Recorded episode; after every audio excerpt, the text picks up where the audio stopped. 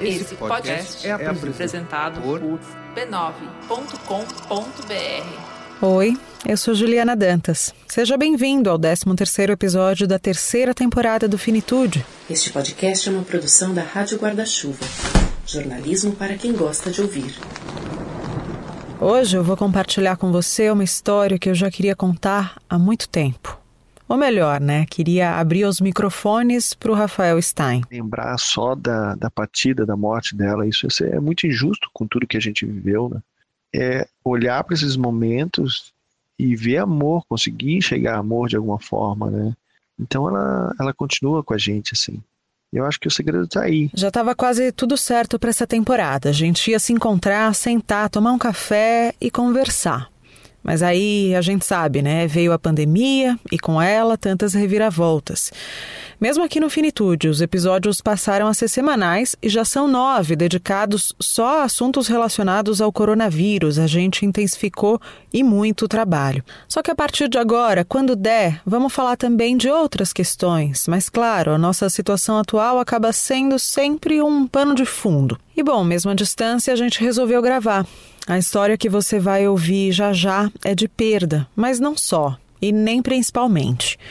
É uma história de amor profundo, amores profundos e de presença. Mas antes, uma novidade por aqui. Você lembra do Fininho? Se não vem ninguém, se não há acompanhante, não se trata bem de um enterro, se trata de um descarte. Você que ouviu o episódio Profissão Sepultador deve se lembrar. Ele é formado em filosofia pelo Mackenzie e também trabalha no Cemitério Municipal da Penha. Gosta de Hegel, Castro Alves e Aldir Blanc. E a partir de agora, assim como Tom Almeida, criador do movimento infinito de discussões sobre a morte, Fininho também é nosso colunista. Ele passará por aqui em todos os episódios, dividindo as percepções e as reflexões do dia a dia. Bom dia. Saio agora aqui com uma garoa muito fria, né? Meu corpo todo está doendo do trabalho de ontem ainda. Ao longo da última semana, a gente se falou todos os dias. No último sábado, o Papa Francisco pediu que os cristãos rezem para as pessoas que se ocupam de sepultar os mortos da pandemia. Preghiamo oggi per le persone che si occupano di seppellire i defunti in questa pandemia. È una delle opere di misericordia. Um gesto muito nobre, uma visão que, de uma maneira, isso é tornar igual, equacionar. Eu adorei que ele tenha feito isso, uma percepção, um homem de imensa sensibilidade, merece meus cumprimentos. Ele faz saber que o coveiro também é mortal, o coveiro é mortal, nós somos homens como todos os outros, né? a gente só tem um, um ofício um tanto diferenciado. Mas, homem, a gente chora, a gente sente sede, a gente sente fome, a gente sente pena. Longe do Vaticano, aqui no Brasil, as coisas são diferentes. O número de mortes aumenta na proporção da descrença dos desavisados desinformados. Os descrentes não desejam acreditar na realidade. Aqui na rua aqui onde eu moro, ah, todo mundo fica perguntando, né? O número de mortes, se morre gente mesmo. Eles levantam a teoria da conspiração contra o presidente, o vírus. Como é que eu vou saber do vírus, gente? Meu Deus do céu, a pessoa tá morto mesmo, tá morrendo um montão. Como é que pode haver uma conspiração mundial? O Brasil nem tem esse significado. Nossa, o pessoal exagera demais. A morte também, ela cria um, um, um imaginário paralelo enorme. É, uma, é muito legal. A incapacidade que a pessoa tem para governar influencia a vida de todos. A gente fica aqui sem saber que hora que vai embora, sem saber que hora que vai embora daqui ou vai embora para o inferno também, que a gente pode morrer também aqui. E o doido fazendo loucura, fazendo sandice. O Brasil parece que se furta a verdade, né? Parece que se esquiva da verdade, inventa o Estado imaginário. O Estado no Brasil parece uma coisa fictícia. É chegada a hora de trabalhar e com ela os temores diários. Todos ficam parados aqui na porta do cemitério esperando carro branco chegar. Carro branco é o carro do Covid. Nossa, pensa no sorveteiro chegando em bairro pobre. Ele buzina, né? O sorveteiro vai toda aquela criançada. Aqui é o contrário. O carro chega e o pessoal dispersa. Cada um tenta fingir que não viu de um modo. É difícil. Na corda bamba, como dizia, como dizia um amigo meu que morreu, é esperança equilibrista. Tá chegando agora. Agora tudo é breu aqui. Já tô indo embora e tudo me faz lembrar um poema de Ferreira Goulart, Dentro da Noite Veloz. Aquele poema que diz: A noite veloz se fecha sobre o rosto dos mortos. Mas também gostaria de deixar bem claro que eu mesmo escolhi a profissão e não vou desistir. E se eu nascer de novo, eu vou ser coveiro de novo. Agora a gente parte para o episódio dessa semana. Eu tenho duas crianças. É o que me move. A terra arrasada, devastada ao mesmo tempo, essa terra é sagrada. É a terra da vida. Eu tenho duas crianças. Elas salvaram minha vida. Na assinatura, Rafael Stein, 14 de julho de 2019. Essa é uma das muitas coisas que ele escreve no site Cartas para Maria. Mais para frente a gente fala disso.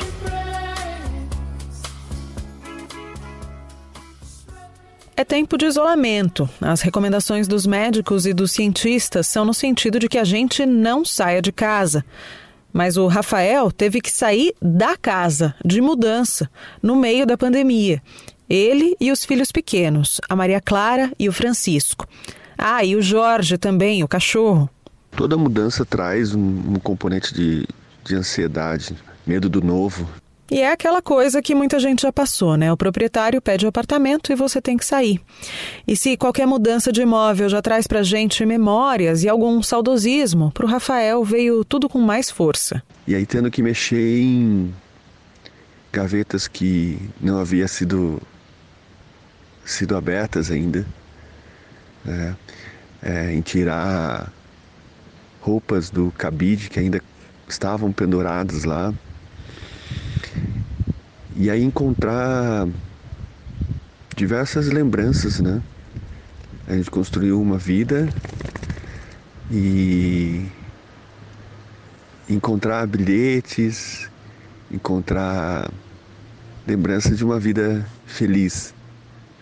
Então isso trouxe muita emoção, teve dor também, mas ao vivenciar essa dor eu, eu vi muita o quanto de coisa bonita a gente viveu, né? E vive, porque ela ainda está presente. Né? Eu conheci o Rafael no Festival Infinito de 2019, organizado pelo Tom Almeida, nosso colunista. Numa palestra, ele contava que o luto dele começou no dia 24 de setembro de 2018, quando a esposa, Micaela, partiu aos 38 anos. Ou ainda antes, quando veio o diagnóstico de câncer de mama no comecinho de 2017, com a perda da vida como ela era, da rotina e dos sonhos que existiam até então. Faz menos de um mês eu li uma coluna da jornalista Cláudia Colucci na Folha de São Paulo que me fez pensar. Nesse conteúdo, a Cláudia falava sobre como a pandemia tem feito com que ela reviva fortemente algumas memórias da perda da própria mãe, que não foi agora, faz tempo, não tem nada a ver com a Covid. E ela traz essa reflexão de como a pandemia amarga para gente um luto da vida que ficou para trás. E com isso a gente revisita outras dores, aquelas que a gente já vinha carregando de outros carnavais.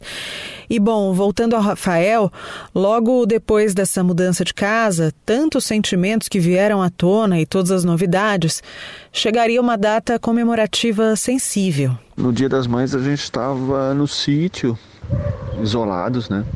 O Rafael sugeriu aos filhos que escrevessem cartinhas e fizessem desenhos. E a gente enviasse para a mamãe de alguma forma, né? Você é muito bonita, eu te amo até na lua. Compramos duas bexigas de coração, uma estrelinha que é a mamãe e soltamos assim, né?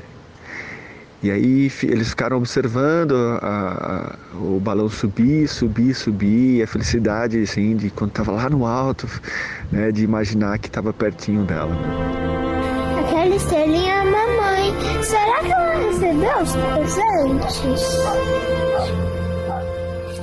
Foi um processo é, com bastante assim amor, alegria assim, né? Ver as crianças é, desenhando e falando da mãe como se ela estivesse aqui do lado.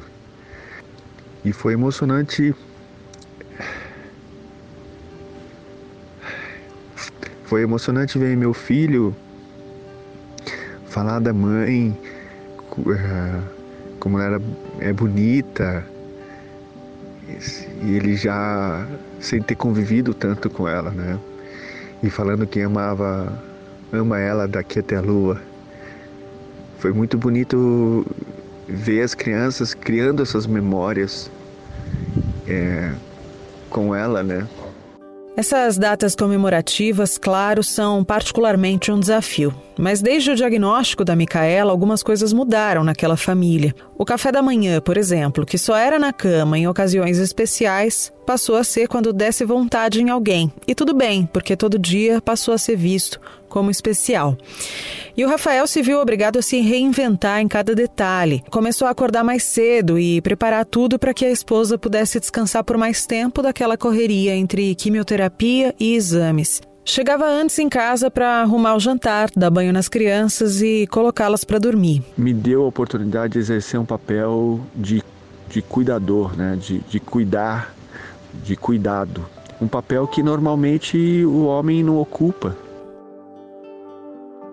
Como consequência, eu me vejo assumindo um protagonismo que eu nunca tive, né?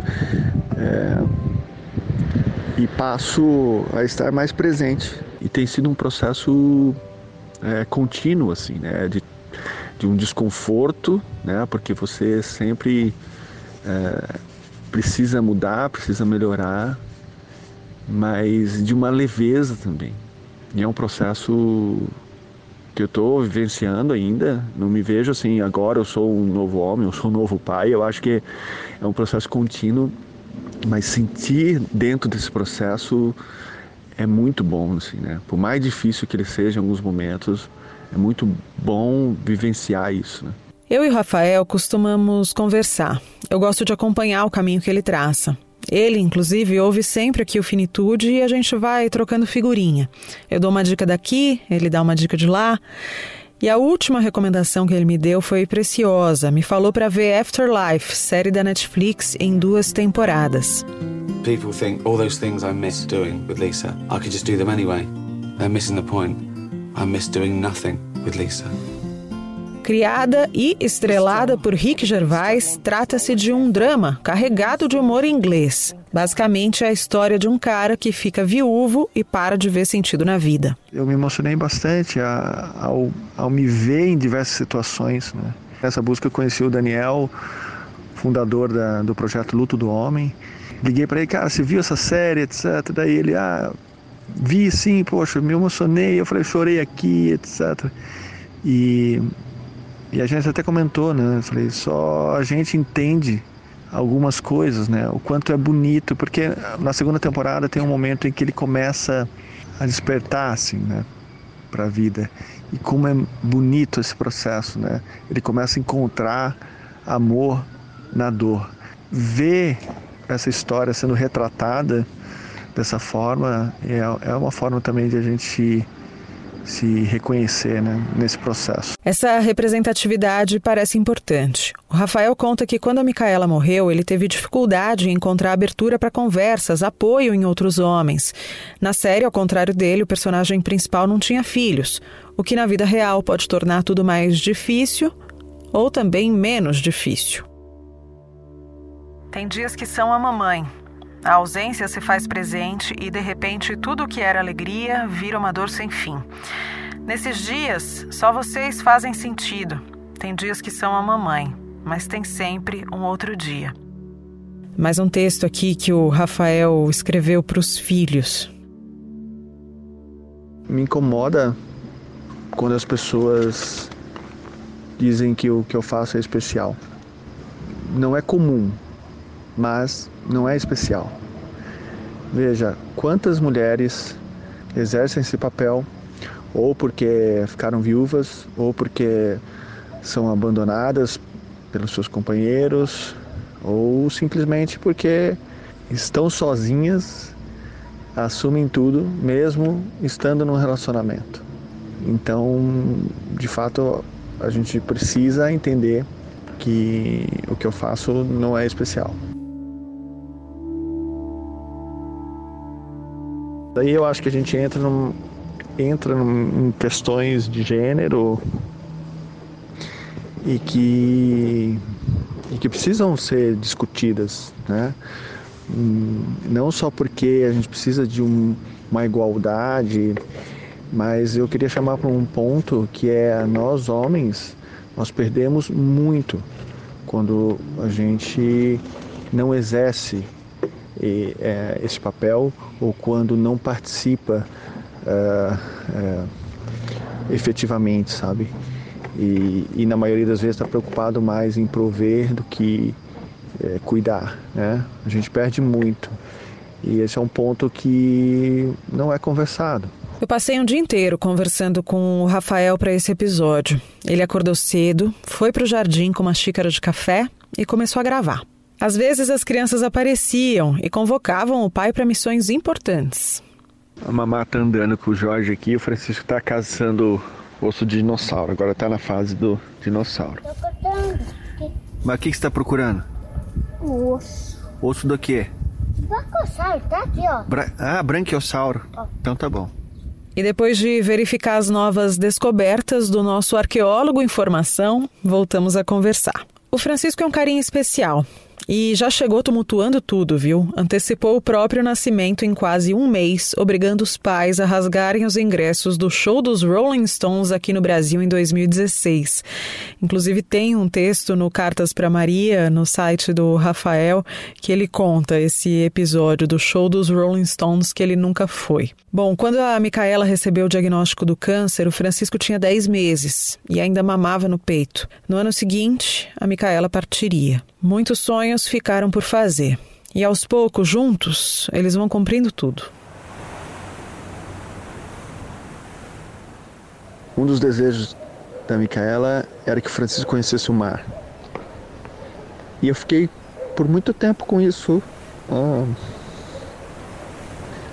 pensando nisso, né? A gente não conseguiu que ela estivesse junto e eu só consegui levar ele um ano depois, né?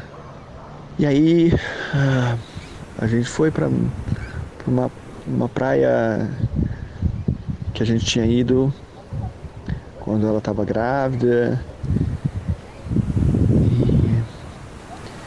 E, aí eu lembro assim de, de estar na areia, estar observando as crianças, né? E me pegar conversando com ela sobre sobre Francisco, sobre a Maria e ver as crianças felizes assim, né? Brincando, a gente fazendo castelo de areia, o Francisco correndo da água que se aproximava. E aí você sentiu um prazer assim, né? De, de, de estar vivenciando isso, né? Vivenciando essas, essas coisas simples que a gente na correria passa despercebido, né? E a gente vai descobrindo amor, essas coisas, né? Eu acho que tudo tem a ver com a gente estar mais presente e, e vivenciar cada momento mesmo, né? Não esperar a morte chegar para a gente começar a viver, né?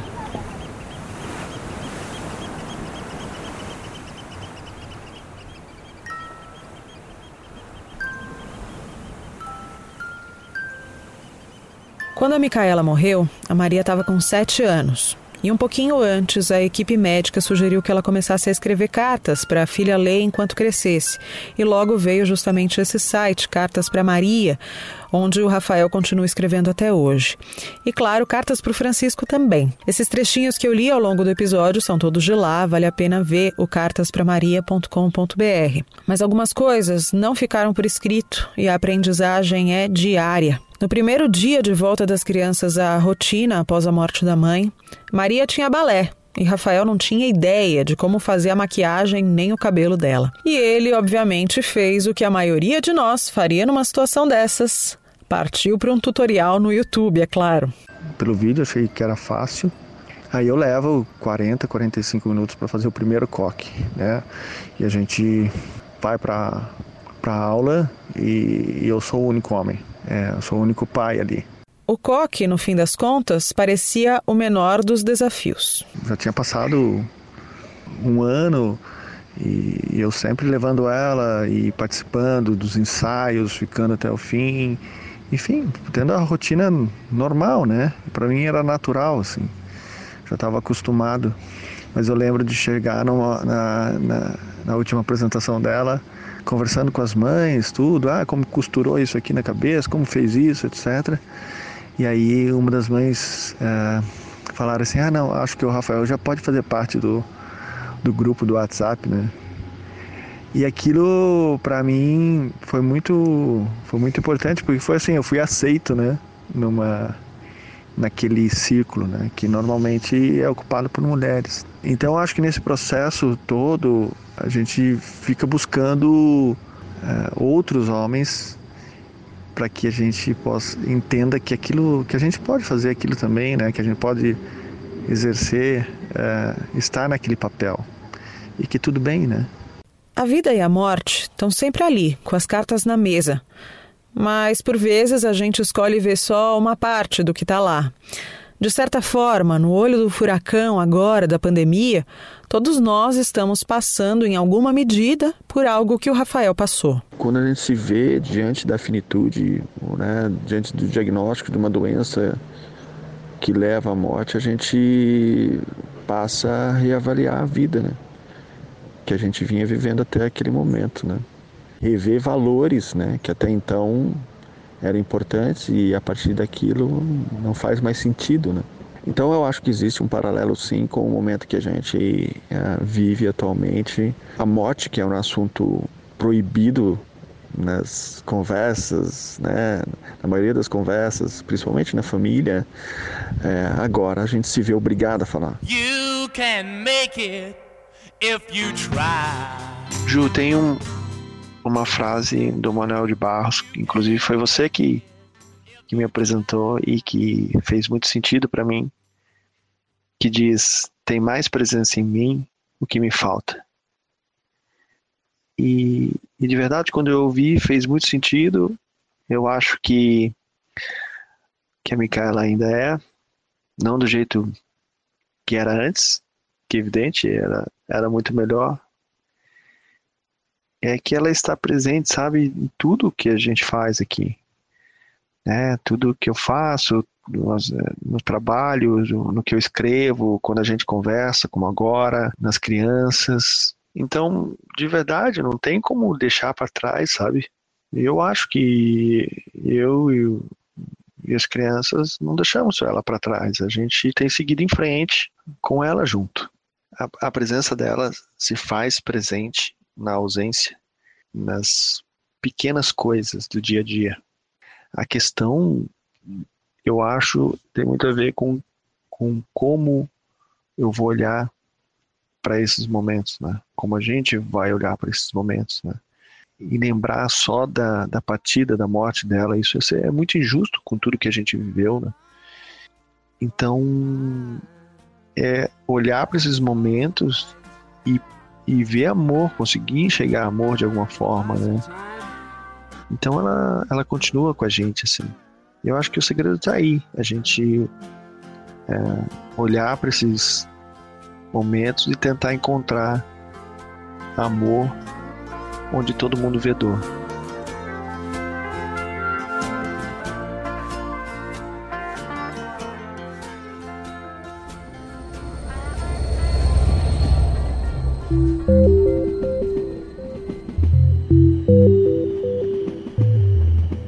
Foi o Tom Almeida que me deu essa oportunidade de conhecer o Rafael Stein e hoje está aqui ajudando a contar essa história para você, ouvinte do Finitude, hora de a gente escutar justamente o Tom, criador do Movimento Infinito, de discussões sobre o viver e o morrer. Olá, Ju. Olá, ouvintes, como estão? Ouvir o Rafael é sempre muito bom. Eu fico emocionado com a sua história, óbvio, e também em quem ele se transformou. Ele continua se transformando a partir disso. E Ju, quando você me contou que seria com ele o episódio dessa semana, imediatamente me deu vontade de falar sobre amor.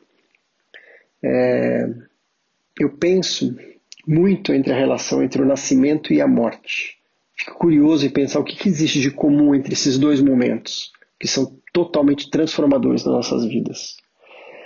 No nascimento, esse amor, o amor, eu acho que ele é assim, desinibido, ele é explosivo, ele toma conta de tudo de todos ao redor. Eu acho que todos são impactados e se tornam novas versões delas mesmas. É, é um amor que é contagiante, que é de pura celebração. E todas as expressões de amor são super bem-vindas. Já na morte, esse amor ele é inibido. Acho que ele é mais contido. Ele é quase que um prisioneiro da dor. Mas assim como no nascimento, todos ao seu redor também são impactados e se tornam novas versões dela mesmas. Porém, as expressões de amor se confundem com tristeza, com dor, e nem sempre são bem-vindas. A sociedade não lida muito bem com isso. E eu já falei sobre isso aqui antes, sobre o nosso medo e da nossa pouca habilidade de nos relacionar com a dor, como se assim a gente pudesse talvez evitá-la.